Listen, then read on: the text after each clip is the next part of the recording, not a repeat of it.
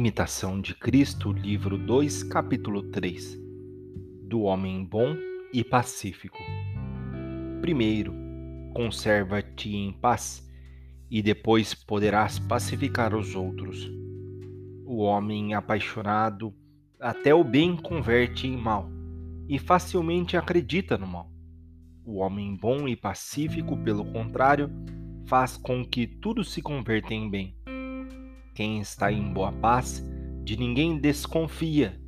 O descontente e perturbado, porém, é combatido de várias suspeitas e não sossega, nem deixa os outros sossegarem. Diz muitas vezes o que não devia dizer e deixa de fazer o que mais lhe conviria.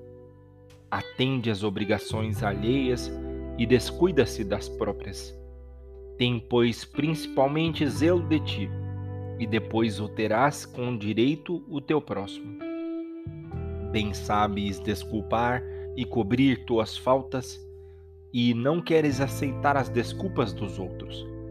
Mas justo fora que te acusasses a ti e excusasses o teu irmão. Suporta os outros se queres que te suportem a ti.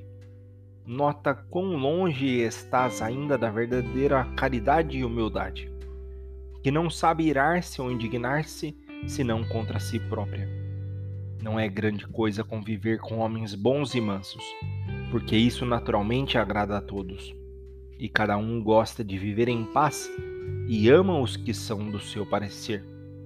Viver, porém, em paz com pessoas ásperas, perversas e mal educadas que nos contrariam é grande graça e ação louvável e varonil uns há que têm paz consigo e com os mais, outros que não têm paz e nem a deixam aos demais são insuportáveis aos outros, e ainda mais o são a si mesmos.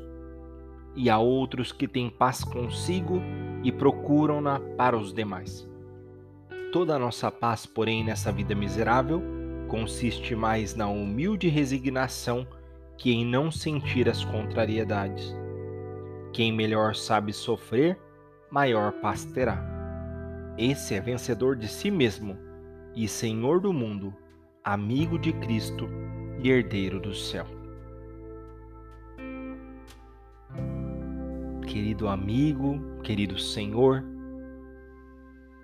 tu bem conheces o nosso coração Tu bem conheces cada povo, cada nação, cada igreja particular que nesses tempos tem se apresentado diante de ti com esse pedido incessante de paz. Nós queremos a paz, Senhor. O mundo se vê ameaçado de perder a paz, de perder o controle, o domínio da situação. Mas como nos provoca esse texto onde o Senhor nos exorta a ver a fonte da paz. A paz não se conquista pelas armas, pela soberania dos poderes. A paz não se conquista pela força, mas a paz brota do interior. Eu só consigo pacificar aqueles que estão ao meu lado se em mim há paz. E o homem moderno, Senhor, por tantas vezes vive egocentricamente, hedonicamente, só quer satisfazer os seus prazeres, as suas alegrias e realizações e se esquece de doar-se, de amar, de perdoar, de ir na direção daquele que precisa.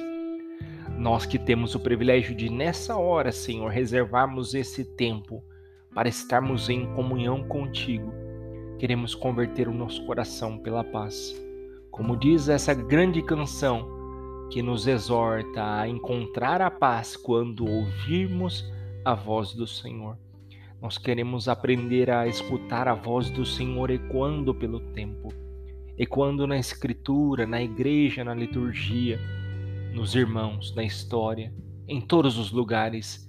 Notar a palavra do Senhor para que ela transforme o nosso interior e a partir de nós possamos também irradiar essa paz para aqueles que estão ao nosso redor se cada um de nós conseguir tornar as nossas famílias um centro de paz e assim cada família tornar a sua comunidade local, os seus bairros locais de paz.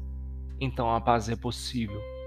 Por isso precisamos da conversão interior, da mudança de vida, do encontro pessoal com Cristo, que é capaz de transformar o nosso interior. Abrimos esse espaço, Senhor, e com ele abrimos o nosso coração para que o Senhor realize a sua obra grandiosa em nós. Transforma o meu coração por esta oração, Senhor, e que a partir de agora eu possa estar disponível para servir a paz, para amar sem ser amado, para perdoar sem ser perdoado, para tomar iniciativa e ir na direção daqueles que mais precisam do seu olhar misericordioso.